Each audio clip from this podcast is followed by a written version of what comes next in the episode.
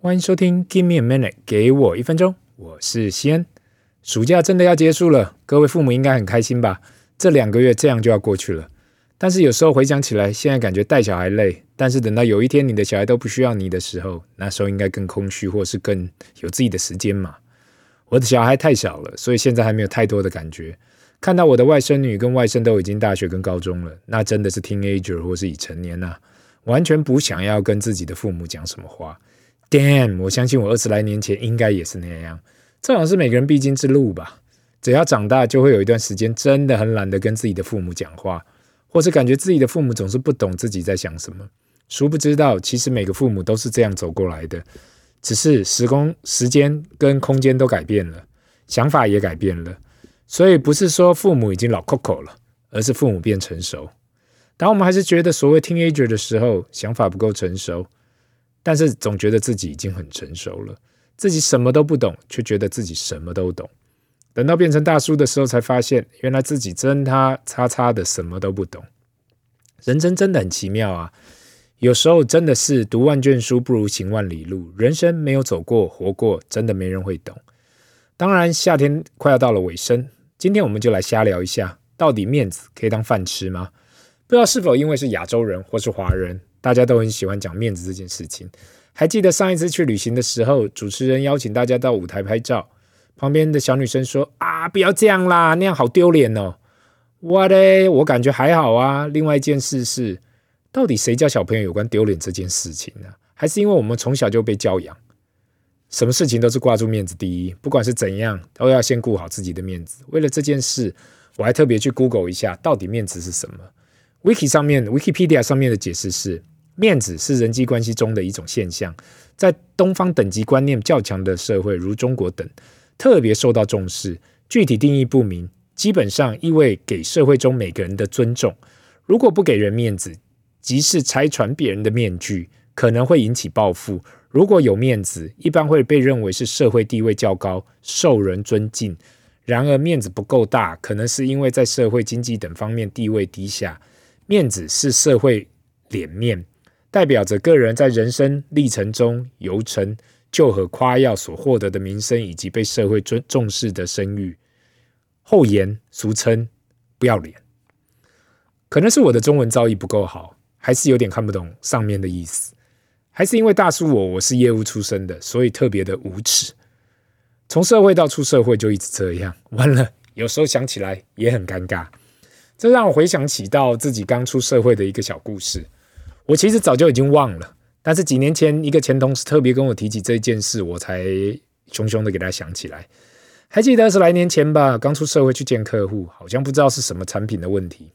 坦白说，真的想不起来了，还是因为已经太累了，或是被 K 太多次了，所以已经无感。对方的长官骂，一直骂，一直骂，一直骂，骂了半天。从一开始讲产品的问题，到交期的问题，到最后问候我家人都来了。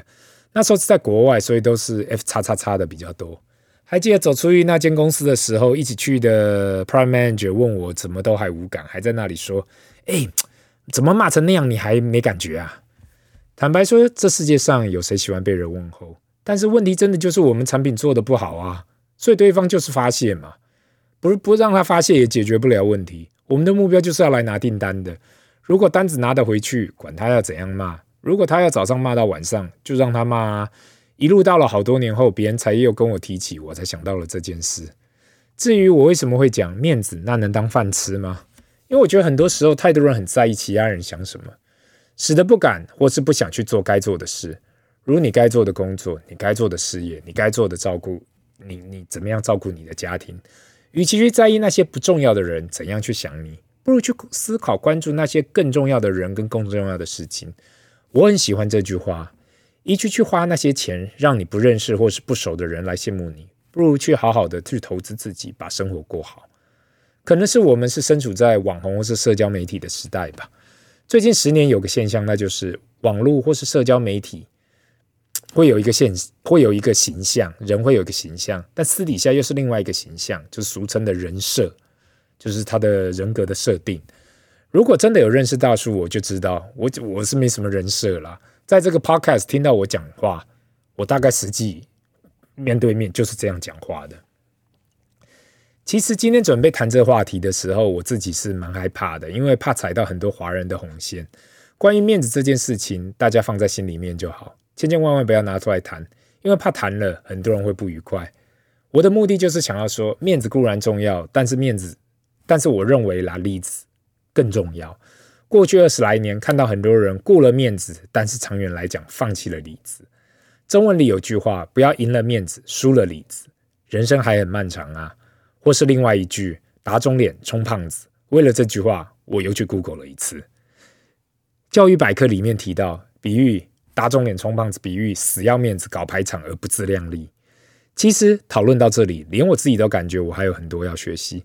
相信每个人都还有学习的机会，不是吗？不好意思，今天好像废话太多了。那今天的分享就到这，让我们进来到 Q&A 的时间吧。第一个问题，大家好，你上礼拜讲的那个大学生操作一个月赚一点一美金，一点一亿美金，太猛了吧？有挂吗？我没有挂哦，单单只是看新闻上面所提到的去猜的。二十岁的大学生跟家族拿了两千五百万美金，投入单一档股票 Bed Bath and Beyond。今天一般的普通人不太可能做这样的操作，也不太可能拿两千五百万美金出来，所以我只能说新闻这样写，大家听听就好了。两千五百万台币来投单一档股票，一般人都做不到了。第二，呃，第二则新闻，呃，第二个第二个问题，大叔，当你的小孩应该蛮辛苦的，要听你天天在那里讲五四三。诶，这位听众怎么这样说？当我的小孩也不错啊，天天可以听现场的，给我一分钟，每天都在那里讲 podcast，听到头都要爆炸了。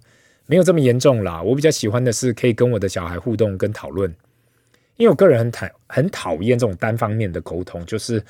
就是如果你只是一直念你的小孩啊，一直讲你的小孩，这样其实没有。我想要听听看他们自己是怎么想的。所以不管是听他们讲，或是听他们讲上课或怎么样，我比较喜欢互动。身为一个社会观察家，我想要去了解到底您是怎么样想的。每个人的思路都不同，但是总要靠沟通才能够了解对方的差异。那今天的分享就到这喽。如果有什么想要让我知道的，还是你有什么想要问的，麻烦留言，不要忘了按赞及订阅。Give me a minute，给我一分钟。拜。